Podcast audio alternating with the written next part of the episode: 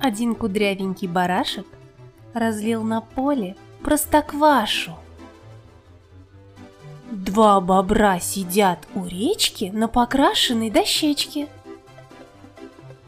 Три синицы скачут в ряд и о чем-то говорят. Четыре каракатицы играют в твист по пятницам. Пять уплывших в пруд утят к маме уточки хотят. Шесть акул на корабле ели вкусное суфле.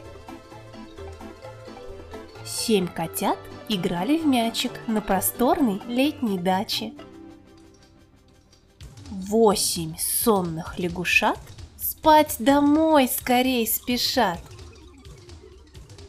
Девять рыжехвостых белок прыгают по веткам смело. Десять сов в дупле большом спят глубоким сладким сном.